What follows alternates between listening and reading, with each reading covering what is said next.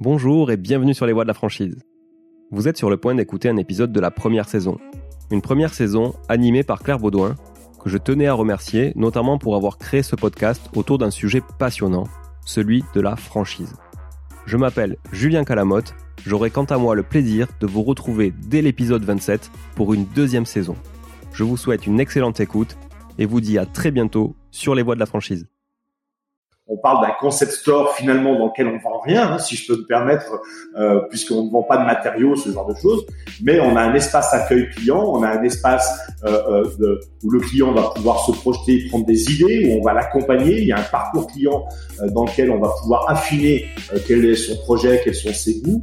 voilà. Et, et là, en son sens, le, le modèle franchise était extrêmement important. Je suis Claire Baudouin, co-directrice de Flash Études et Data l'agence qui accompagne les réseaux de points de vente dans l'optimisation de leurs actions marketing et commerciales. Bonne écoute C'est au Canada que notre invité d'aujourd'hui, Sylvain Ray, fondateur du groupe AVO, a découvert le homestaging. En 2008, en pleine crise des subprimes, il lance sa première agence au service des agents immobiliers avec un modèle économique basé sur les travaux réalisés. Bonjour Sylvain et bienvenue sur les voies de la franchise. Oui, bonjour Claire. Merci de m'avoir invité. Alors on va commencer par euh, vous laisser la parole et vous vous. Vous allez pouvoir vous présenter. Très bien, je vous remercie. Donc euh, j'ai 52 ans, suis marié, deux enfants, et je suis d'un parcours professionnel euh, issu de la grande distribution. J'ai il y a très longtemps travaillé aussi bien en magasin qu'en centrale d'achat. Et mon dernier poste en date était la direction générale du groupe Pollen Baobab, qui était un réseau de jardinerie animalerie, où j'avais 110 points de vente. Donc, si je me trouve une petite expertise, elle est au niveau des réseaux.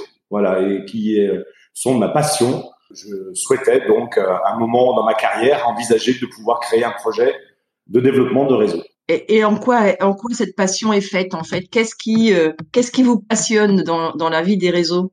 Un réseau, c'est toujours extrêmement riche D'abord parce que je n'ai géré que des euh, réseaux d'indépendants, donc soit sous type de concession d'enseigne, franchise ou licence de marque. Et euh, ça demande toujours une adaptation euh, permanente aux attentes des points de vente qui ont leur quotidien, qui ont leur activité, qui ont, comme on le dit parfois, pardonnez-moi l'expression, la tête dans le guidon et qui ont besoin de, de soutien à diverses périodes de la vie de leur entreprise. Donc, je trouve que c'est un, un, environnement extrêmement riche, aussi bien sur le plan professionnel, mais que sur le plan humain également. D'accord. Et donc, quand vous avez voulu créer votre réseau, c'était forcément aussi un réseau d'indépendants? Oui, absolument. C'était forcément un réseau d'indépendants. Euh, alors, on le sait, un hein, réseau d'indépendants, ce sont des modèles économiques qui ont tendance à pouvoir se créer plus rapidement que des modèles intégrés, qui demandent aussi, il faut être très très clair, moins de financement initial et moins de BFR euh, pour pouvoir lancer l'aventure. Euh, donc la question se posait même pas. Et euh, par l'aventure que j'ai pu vivre en créant AVO, on va voir que euh, point humain, en tout cas, cette, ce travail en collaboration a été extrêmement important pour démarrer notre projet. Alors AVO, je crois que c'est le seul réseau qui fait du qui revendique en tout cas de faire du homestaging sa, sa, sa première activité. On connaît ce terme par une célèbre émission de télévision qui a eu beaucoup de succès, qui en a encore. Mais, mais le homestaging, euh, qu'est-ce que c'est exactement? Et chez AVO, qu'est-ce que c'est aussi? Alors, le homestaging, littéralement, c'est mise en scène de la maison. Voilà, si on fait la traduction littérale.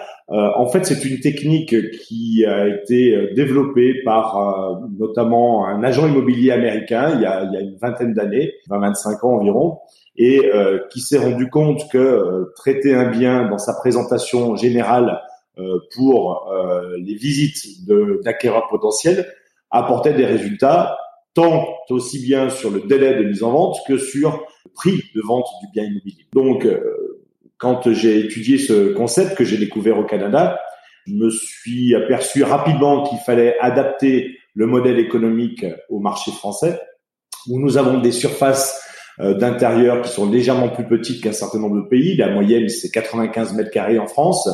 Euh, nous avons également des intérieurs qui sont plutôt marqués. Euh, alors, soit marqués par la génération des habitants, soit marqués par souvent du fort encombrement ou une personnalisation extrêmement avancée. Donc le homestaging consiste à dépersonnaliser les lieux et à neutraliser les lieux. Et j'insiste sur un point, c'est juste à l'opposé de la décoration, parce que souvent on a tendance à confondre homestaging et décoration, où je rappelle que la décoration consiste à personnaliser un intérieur par rapport au goût euh, des habitants, que le homestaging consiste à dépersonnaliser les lieux en tenant compte des goûts de personnes. Euh, il s'agit de créer des univers qui soient complètement neutres, de manière à pouvoir favoriser la projection du plus grand nombre d'acquéreurs possibles et du plus grand nombre de profils d'acquéreurs. On peut imaginer que le bien va être visité par des primo-accédants d'une trentaine d'années, comme il va pouvoir être visité par des euh, personnes d'une génération euh, plus avancée, et il faut que l'intérieur, bah, dans les deux cas, les personnes puissent se projeter. D'accord. Finalement, ça veut dire qu'on remet euh, une seule couleur, tout blanc, et que on enlève tout ce qui tout ce qui effectivement euh, donne une, une, une, question de, de, de, de style ou d'âge, comme vous le disiez. Ça, relève de plus de choix de couleurs ou de alors, en, en, fait, euh, l'aspect neutralisation consiste, alors surtout pas de blanc, clair, je vous en prie. Je sais que beaucoup de personnes aujourd'hui euh, pensent mettre un petit coup de blanc avant de vendre et que ça suffit. Alors le blanc, pourquoi? Bah, D'abord parce que c'est finalement la couleur qui crée le plus d'ombre possible. Euh, et euh, qui plus est, ça donne souvent des univers un peu hospitaliers euh, qui sont pas forcément du, du, du, goût des acquéreurs. Non, non, on utilise effectivement peu de couleurs, des couleurs plutôt neutres. Euh, alors, si on veut aller sur le blanc, on va être sur des blancs euh, grisés, des blancs cassés. On va aller sur des beiges clairs, on va aller sur euh, des jaunes très clairs. Voilà, avec des univers extrêmement neutres. Excite des chambres roses et des chambres bleues, si vous voulez. En fait, le principe, c'est d'avoir plutôt des chambres beiges dans le sens où les personnes suivantes auront peut-être des garçons, auront peut-être des filles, n'auront peut-être pas d'enfants, feront peut-être une transformation de la chambre en bureau. Donc, il faut pouvoir permettre la, la, la projection. Euh, ça veut dire qu'il faut euh, prévoir un rafraîchissement, effectivement. Euh, cette dépersonnalisation, elle vient souvent effectivement par le fait de, de bah on, est, on, a tous le plus beau château de Versailles à vendre, hein, très clairement. On a un affectif extrêmement important sur notre intérieur. On pense que c'est toujours le plus bel intérieur, bien évidemment, mais nos goûts ne correspondent pas à ceux de l'acquéreur qui, lui, n'a aucun affect sur le bien qu'il va visiter. Donc, excite aussi les collections de portraits sur les dix dernières générations au mur, excite les collections de mignonnettes euh, ou de euh, ou euh, d'assiettes porcelaine. Euh, il faut pouvoir apprécier au maximum les volumes et les espaces. Donc, tout ce qui va euh, permettre d'apprécier ces volumes va être euh, occulté. On va par exemple des petites techniques démonter tous les meubles qui sont au-delà d'un mètre vingt de hauteur, euh, donc qui vont pouvoir permettre de libérer un champ visuel et une appréciation volume-espace, comme je le disais tout à l'heure, qui encore une fois dans des espaces français qui sont plus petits que la moyenne européenne en général. D'accord.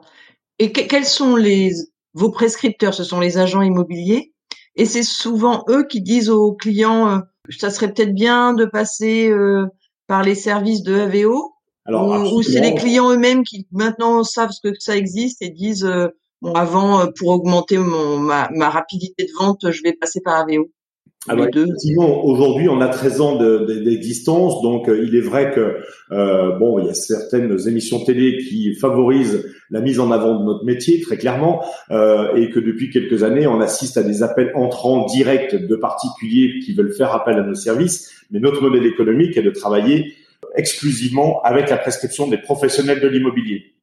Donc, nous avons principalement les agents immobiliers, mais nous avons également quelques promoteurs, des bailleurs sociaux qui travaille avec euh, avec nous, dans le sens où euh, si on prend l'agent immobilier, il a besoin lui de pouvoir se créer une démarcation concurrentielle dans un marché aujourd'hui qui est tendu par le fait que les biens se vendent relativement correctement un peu partout en France. Par contre, il est extrêmement difficile pour les professionnels actuellement de trouver du mandat. Euh, et que donc pour ce faire, on propose un ensemble de services à l'agent immobilier qui lui permet d'intégrer ses services dans ses mandats, notamment exclusifs, parce qu'on est là pour faire augmenter le taux de mandat exclusif de l'agent immobilier, et donc du coup de créer sa démarcation concurrentielle pour favoriser sa prise de mandat. D'accord. Alors on va remonter un petit peu dans le temps, euh, à l'origine de AVO. Et donc vous me disiez quand on a préparé euh, cet épisode que dès le lancement vous aviez bénéficié d'une très grande euh, campagne de communication qui avait déjà attiré des premiers franchisés plus tôt que ce que vous aviez prévu. Oui, Claire, tout à fait. En fait, donc j'ai créé le projet officiellement. Alors toutes les études de marché ont été faites courant de l'année 2007. La première société sur Saint-Étienne a été créée en mars 2008. Euh, et il était prévu euh, que je euh, teste ce pilote pendant un minimum de deux années. Et je rappelle qu'à cette époque-là, alors c'était pas tout à fait un hasard de ma part, mais on venait de subir la crise des subprimes aux États-Unis en milieu 2007. Ces crises des subprimes annonçaient des futures tensions sur les marchés immobiliers européens qui sont arrivées extrêmement rapidement puisque dès 2008, on a senti les, premières tensions. Et donc du coup, quand je suis arrivé euh, bah, dans les agences immobilières avec euh, euh, mes petites documentations commerciales et pour tester le marché, eh bien, j'ai ressenti tout de suite qu'il y avait un très grand intérêt de la part de mes interlocuteurs. Donc, du coup, euh, bah, j'ai commencé à travailler comme ça. Et l'émission dont on parle depuis tout à l'heure n'existait pas encore, en tout cas, elle n'était pas euh, hebdomadaire. Euh, par contre, j'étais, je pense, le premier à parler de homestaging sur Internet, à avoir donc des sites Internet qui, qui, qui parlaient de notre activité.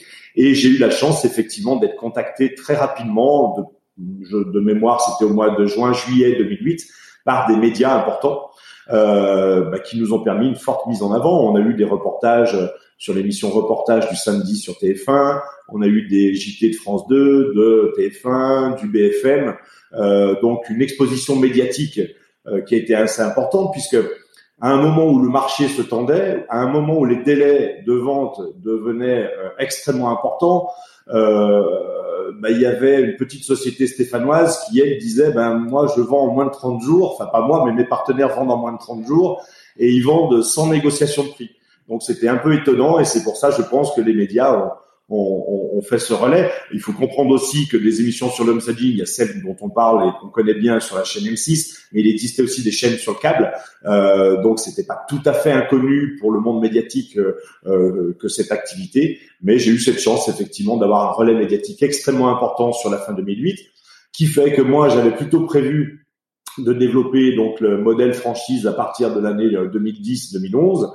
J'avais quand même dit euh, à la société qui faisait le site internet à l'époque, on va laisser une page au fond du site pour dire qu'à terme, on souhaite se développer en réseau.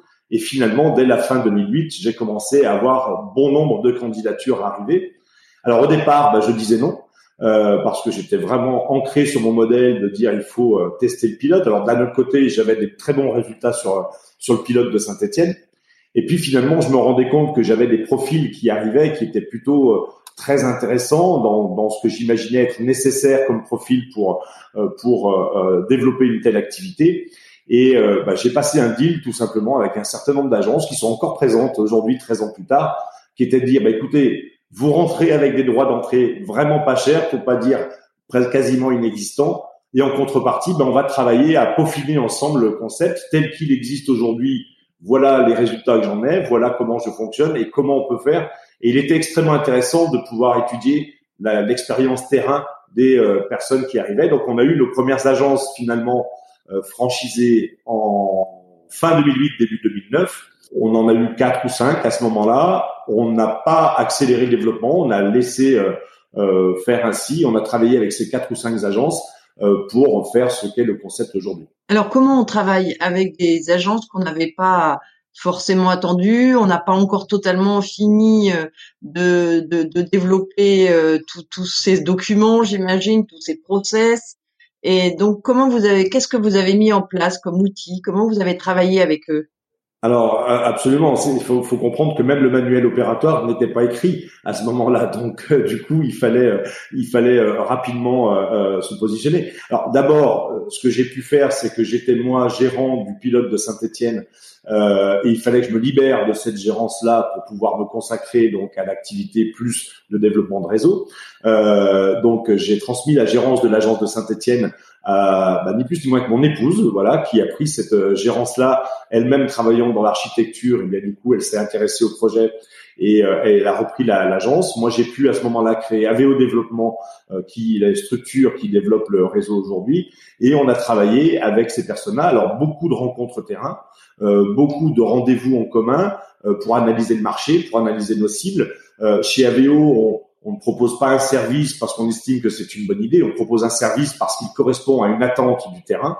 Euh, donc, on a fait l'ensemble de ces analyses-là, même s'il y avait une bonne partie du travail qui était quand même fait. On a surtout beaucoup peaufiné et répondu à toutes les problématiques d'une vente immobilière. Ce qu'il faut comprendre, c'est qu'une vente immobilière réussie, aujourd'hui, ce sont trois critères principaux qui sont mis en place, à savoir euh, la présentation générale du bien, mais il faut également qu'il y ait une dynamique enfin, en tout cas une bonne communication sur la vente de ce bien, et il faut qu'il y ait une dynamique de commercialisation euh, qui se mette en place. Donc, on a développé à chaque fois des services. Donc, il y a la prestation de staging, mais nous avons également donc les travaux de rafraîchissement que nous réalisons en interne lorsqu'ils sont nécessaires. Nous apportons également le chiffrage de certains travaux qu'on ne va pas réaliser au moment de la vente parce que le budget serait trop important et ce ne serait pas cohérent par rapport au retour sur investissement qu'on attend d'une prestation de homestaging pour le propriétaire. On propose l'organisation de journées portes ouvertes également pour les professionnels, des photos HDR de haute qualité qui multiplient le nombre de clics euh, sur les annonces. De ce fait-là, on a pu couvrir l'aspect présentation générale, euh, communication et dynamique de commercialisation. Et euh, je vous cache pas qu'au démarrage avec l'ensemble de ces agences, euh, il faut comprendre qu'on avait un panier moyen à l'époque, euh, travaux plus prestations, qui était aux alentours de 3 à 4 000 euros. Imaginez faire dépenser 3 à 4 000 euros par un client vendeur avant la vente, bah, c'était quelque chose qui était particulièrement difficile. Donc c'est vrai qu'on était très très content à l'époque lorsqu'on signait euh, une affaire à 3 4 000 euros. Et en fait, ce qu'on a mis en place, et je pense que ça a été notre euh, notre notre outil marketing ultime euh, qui nous a fait vraiment euh, exploser, c'est ce fameux contrat de garantie de vente en moins de trois mois euh, que nous avons mis en place. Euh, qui est un vrai contrat d'une dizaine de pages euh, et surtout qui est assorti d'une mécanique financière qui fait qu'on fait prendre un prêt travaux à notre client. Ce prêt travaux dispose d'une franchise de remboursement de trois mois, donc pendant trois mois il ne rembourse rien. La première hypothèse prévue à notre contrat, celle qui a lieu dans 82% de nos 800 interventions de l'année 2020, nous avons bien un compromis qui est signé en moins de trois mois. Et pour tout dire, on est même sur ces 82% à plus de 93% de compromis signés en moins d'un mois. D'accord? Donc, le client n'a pas commencé à payer, à rembourser son prêt travaux. Il va percevoir le fruit de la vente immobilière. Et avec le fruit de la vente immobilière, il va rembourser le prêt travaux par anticipation sans indemnité parce qu'on est en dessous de 10 000 euros et sans intérêt parce qu'il n'aura pas consommé de capital.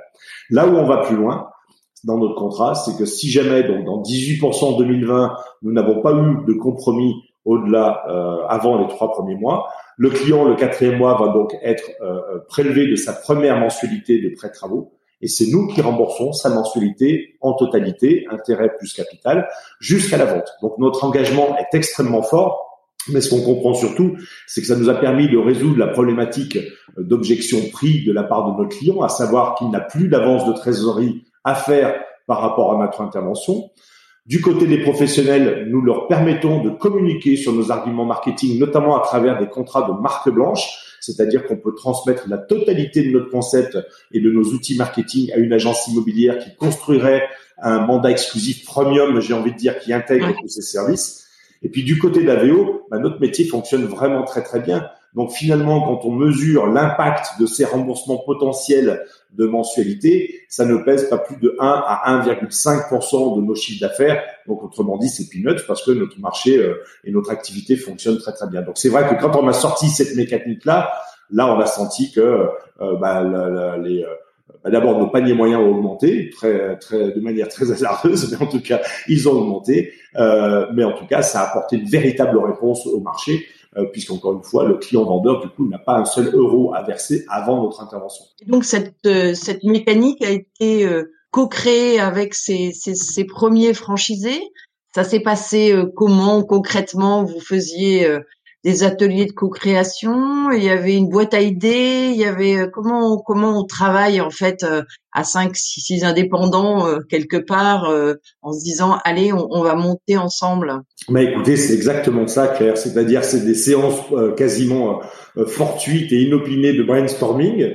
il est vrai qu'il y a 13 ans, on utilisait déjà les outils de visioconférence euh, parce que donc du coup nous étions dispatchés sur toute la France et euh, on avait euh, donc mis en place deux réunions hebdomadaires qui étaient plutôt en fin de journée et sur lesquelles bah, chacun des franchisés faisait état un peu des difficultés qu'il avait rencontrées, des objections, des cas particuliers qu'il avait pu avoir aussi bien chez des professionnels que chez des chez des particuliers. Et puis à chaque fois, bah, l'idée c'était de tenter d'apporter une réponse de manière à modéliser la totalité des, des services. Qu'on a pu faire assez rapidement parce que, encore une fois, on a eu la chance de démarrer sur un marché immobilier tendu, extrêmement difficile. Et c'est vrai qu'à ce moment-là, bah, les attentes sont forcément plus importantes de la part des prescripteurs professionnels que de la part des, des clients vendeurs. Donc l'écoute était extrêmement importante à ce moment-là. Mais oui, oui, tout à fait, c'est bien passé par de très nombreuses réunions de brainstorming avec euh, des visio apéros euh, qu'on pouvait euh, faire aujourd'hui depuis quelques mois, mais qu'on faisait déjà à l'époque. Voilà, déjà novateur dans la dans le, le, concept de la visio apéro. C'est ça. Ouais, c'est bien. Du coup, euh, du coup, vous en êtes moins lassé peut-être que que d'autres. Alors, à l'image de beaucoup de réseaux que l'on a euh, reçus ces derniers temps sur les voies de la franchise, vous avez fait évoluer votre concept euh, en écoutant vos clients. Euh, vous me parliez de, de, de beaucoup de réunions, de beaucoup d'interviews derrière des glaces sans pain. Alors, je suis toujours très curieuse de ces méthodes et de voir comment euh, comment ça se passe. Alors, si vous pouviez nous en dire un peu plus sur ce que vous avez fait et qu'est-ce que ça vous a apporté. Tout à fait clair. Donc, en fait, effectivement, euh, je pars du principe qu'on ne construit pas une offre de service à partir de ce qu'on imagine être intéressant. On construit une offre de service à partir du moment où il y a une attente du marché. Euh, ce qui est pas toujours simple lorsqu'on est sur un métier un peu novateur. Il y a 13 ans, euh, ben voilà, on était vraiment la seule structure de homestaging, donc euh, il fallait aussi permettre de, de, faire connaître l'activité. Donc on a eu d'abord une présence presse importante, hein, par notamment un cabinet de relations presse. C'est ce qui nous permettait de démocratiser un peu notre notre activité. Et effectivement, on a mené beaucoup d'études de marché.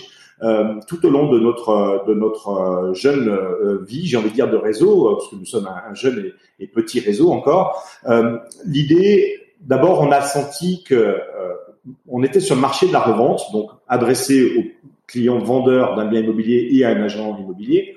On a d'abord constaté qu'il y avait des besoins également du côté de la gestion locative, c'est-à-dire du côté de la location, alors que ce soit la location euh, nue longue durée ou que ce soit la location euh, saisonnière courte durée, on s'est rendu compte bah, que les attentes et les besoins étaient exactement les mêmes.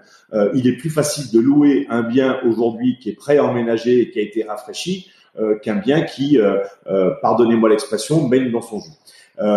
on travaille beaucoup sur ces sur ces segments-là à, à, démontrer les retours sur investissement parce que faut comprendre qu'un propriétaire bailleur qui dispose d'un bien pour la location est quelqu'un qui souvent a un emprunt derrière pour financer euh, son bien immobilier. Lorsque le bien n'est pas en très bon état, il a souvent une négociation de mois de loyer gratuit euh, de la part d'un locataire.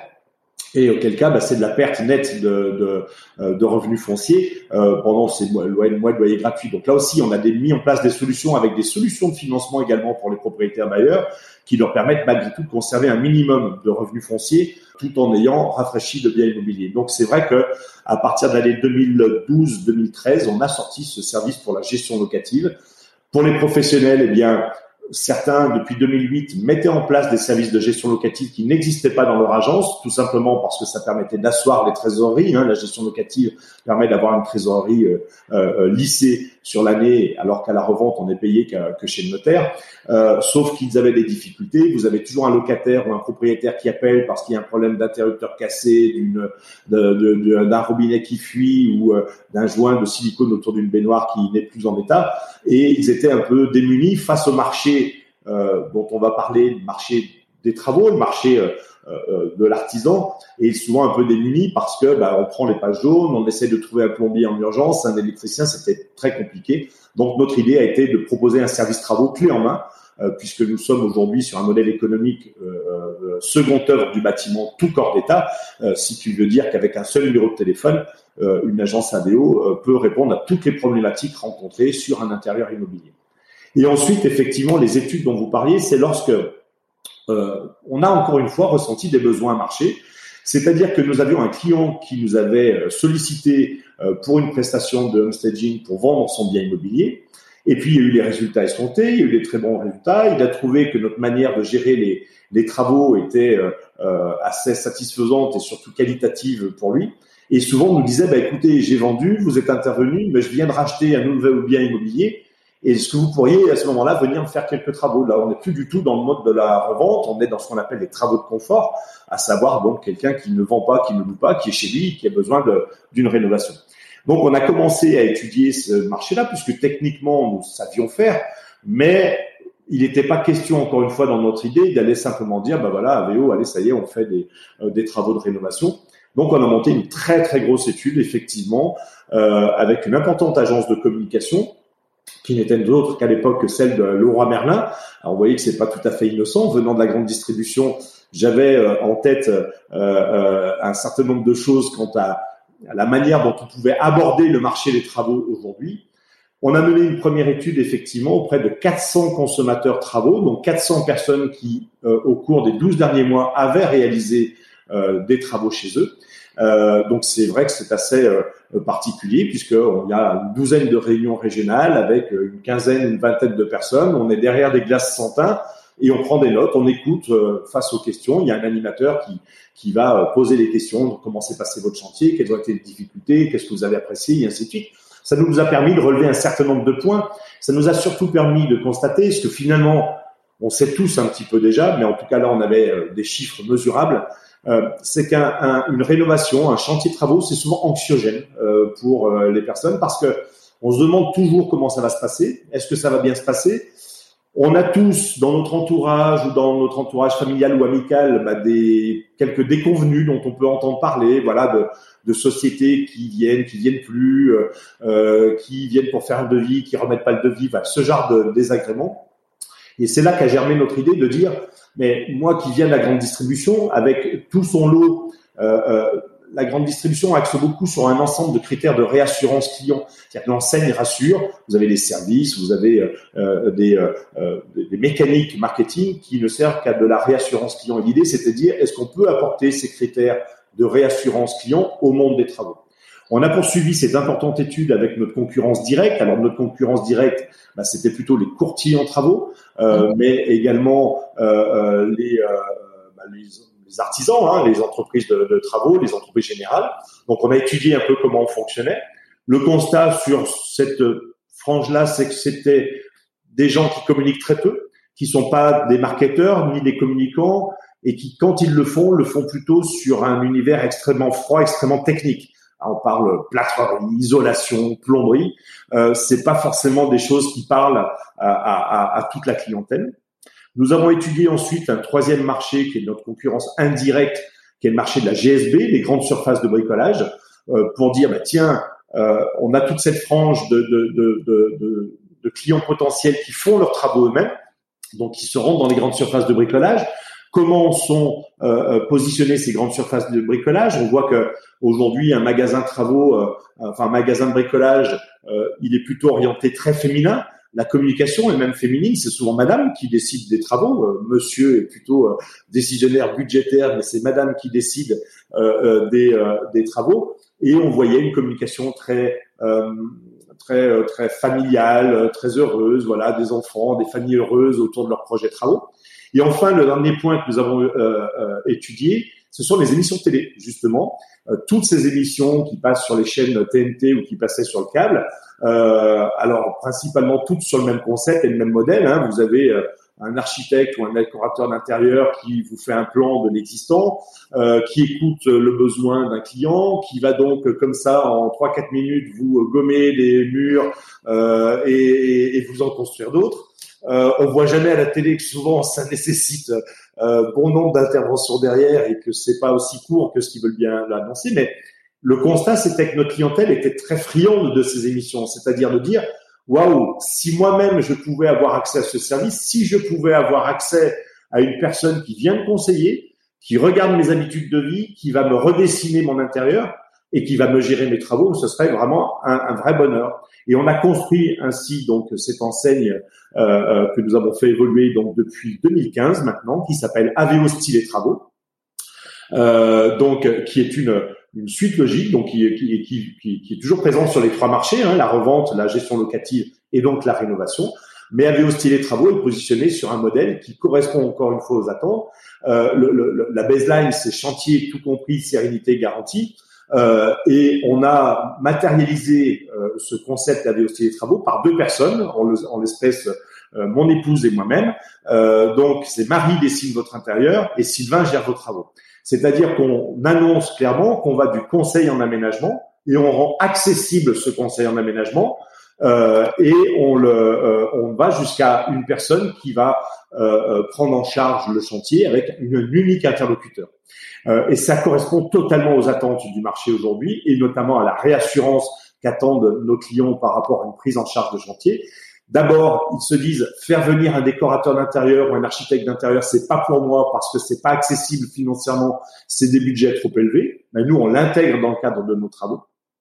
Euh, et ensuite, euh, si je pouvais avoir vraiment qu'une seule personne qui m'épargne euh, toute la problématique back-office technique de comment on raccorde la plomberie et l'électricité, mais qui gère le travaux, bah, ce serait bien. Donc voilà comment on a monté ce concept-là, qui est un concept basé aujourd'hui sur des interventions 100% salariées. Ce sont des équipes 100% salariées qui nous permet de, de, de, de, maintenir le niveau de qualité de prise en charge qu'on vend à nos clients et qu'on promet à nos clients.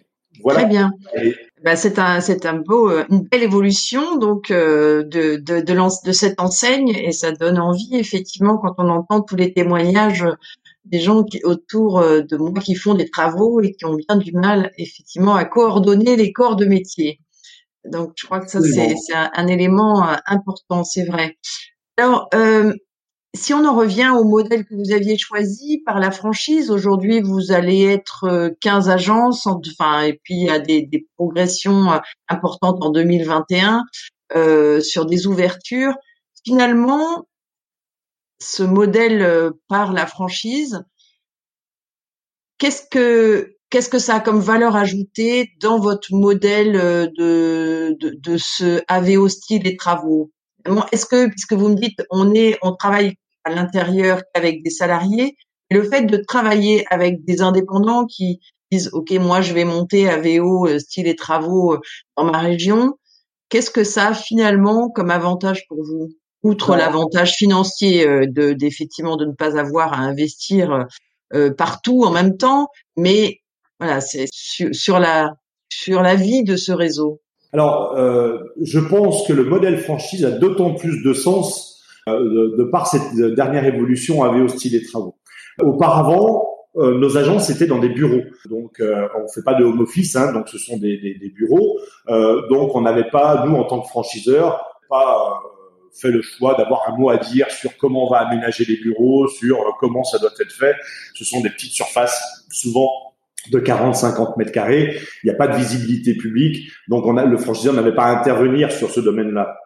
À partir du moment où on est passé sur un modèle concept store, euh, euh, bah là, pour le coup, il a fallu vraiment réécrire euh, l'ensemble de l'aménagement. Et là, le concept franchise est extrêmement rassurant euh, pour euh, les gens en place, mais pour les candidats qui euh, nous reçoivent, parce que j'ai envie de dire, sauf erreur de ma part, notre modèle AVO style de travaux me semble encore unique aujourd'hui en France, euh, puisque on parle d'un concept store finalement dans lequel on vend rien, hein, si je peux me permettre, euh, puisqu'on ne vend pas de matériaux, ce genre de choses. Mais on a un espace accueil client, on a un espace euh, euh où le client va pouvoir se projeter, prendre des idées, où on va l'accompagner. Il y a un parcours client euh, dans lequel on va pouvoir affiner quel est son projet, quels sont ses goûts. Euh, voilà. Et, et, là, en son sens, le, modèle franchise était extrêmement important parce que euh, euh, il fallait que les process soient exactement les mêmes. Vous savez, euh, quand on gère un chantier de travaux euh, et quand on le fait de la manière AVO, on est extrêmement attaché aux marges. Voilà, nous, on court pas après le chiffre d'affaires, on court après les marges. Et on a une gestion financière extrêmement fine et extrêmement analytique d'un chantier de travaux. Et ça, vous ne le trouverez nulle part ailleurs dans une entreprise de bâtiment. Donc, du coup, nos franchisés, euh, ils avaient vraiment besoin qu'on puisse euh, leur proposer cet accompagnement de gestion, notamment d'un chantier, parce que, comme je le dis régulièrement, un chantier travaux, c'est pas du one shot où on a fait une vente et on n'entend plus parler du client euh, derrière. C'est des chantiers qui peuvent durer un mois, deux mois, trois mois. Donc, il faut garantir bah, le délai qu'on avait initialement défini euh, comment je fais en tant que franchisé pour garantir un chantier de trois mois à mon client et que ça ne dépasse pas les trois mois? Il faut garantir l'investissement également initial pour le client. Il n'est pas question qu'on rajoute en compte chantier euh, euh, des factures au, client. Donc, et là, tout le modèle franchise a pris tout son sens parce que on a dû aller assez loin dans le manuel opératoire, mais justement dans l'écriture, le, la rédaction de tous ces process techniques. sans autre modèle de la franchise, sur des modèles peut-être qu'on a pu voir sur d'autres euh, réseaux plus coopératifs ou ce genre de choses, on sent que les choses sont un peu plus difficiles peut-être à coordonner euh, et que là, bah, l'intérêt c'est que on a des franchisés qui font part euh, d'une difficulté, on réfléchit au siège à comment on apporte une réponse à cette difficulté, et ensuite elle est mise en place pour tout le monde sans autre forme de questionnement et de réunionnite aiguë, euh, et ça permet à tout le monde d'avancer très très vite. On le voit sur nos démarrages, euh, des agences qui démarraient il y a 7-8 ans faisait euh, au bout de deux ans, trois ans, faisait 150, 180, 200 000 euros de chiffre d'affaires. On a des agences aujourd'hui à deux, trois ans qui sont à des 300, 350, 400 000 euros de chiffre d'affaires. Donc, ça leur permet vraiment d'être mieux encadrés et de démarrer plus vite. Très bien. Eh ben nous, nous allons arriver déjà au terme de cet entretien. Euh, alors, je voulais vous poser la question que je pose à tous ceux qui passent sur les voies de la franchise c'est la question sur euh, vos gestions du doute. Est-ce que euh, vous avez des rituels? Est-ce que vous avez une manière de gérer vos doutes? Alors oui, j'ai un petit rituel effectivement. Et euh, alors on parle des doutes, on parle des réflexions qui sont liées aux doutes, c'est-à-dire à quel moment de la vie de l'entreprise on, a besoin de se poser. On dit toujours que le chef d'entreprise a la tête dans le guidon, il est important. Mais écoutez Claire, moi j'ai une passion, je vais à la pêche voilà, tout simplement. Euh, donc, il m'arrive de m'octroyer de temps en temps, dans la semaine, une demi-journée euh, euh assez rare actuellement, mais ça arrive, euh, pour aller à la pêche. Voilà, et euh, je suis passionné de ce sport, donc une pêche plutôt sportive. et c'est vraiment ce qui me permet de faire le vide sans être embrouillé par toutes les communications qui arrivent à longueur de journée sur nos mails, nos SMS, nos téléphones. Et ça me permet vraiment de faire une vraie coupure et de me poser pour réfléchir. Alors, je fais beaucoup ça pour euh, pour vraiment euh, réfléchir même à des axes de développement. Alors, je ne prends pas de décision, bien entendu, après une partie de pêche, mais je peux prendre la partie, la décision à ce moment-là d'en parler à notre comité de franchisés, puisque nous avons un comité de représentation des franchisés, et de dire tiens ben voilà j'ai euh, j'ai pu le poser un peu, j'ai une petite idée, qu'est-ce que vous en pensez? Et à ce moment-là voilà, mais c'est le petit rituel que j'utilise euh, c'est de pouvoir m'octroyer euh, un peu d'air pur de temps en temps, euh, de couper tout ce qui est euh, communication numérique et de me recentrer sur les réflexions que je dois avoir pour faire avancer le projet. Eh ben, c'est une belle, une belle manière de, de prendre du recul. Ben, merci beaucoup, Sylvain, et puis beaucoup beau succès AVO. Euh, j'espère qu'il y aura plein de, de, de nouveaux candidats euh, sur l'année 2021, euh, malgré qu'elle reste assez particulière. Elle montre quand même, je crois, un, développement important pour vous. Oui, tout à fait, Claire. Effectivement, on a une bonne visibilité. On a eu un, un petit coup d'arrêt en 2020, ce qui s'explique parfaitement. et on sent que 2021, on a une réassurance des candidats qui euh, voilà, on a six projets d'ouverture la prochaine qui sont déjà dans les dans les tuyaux.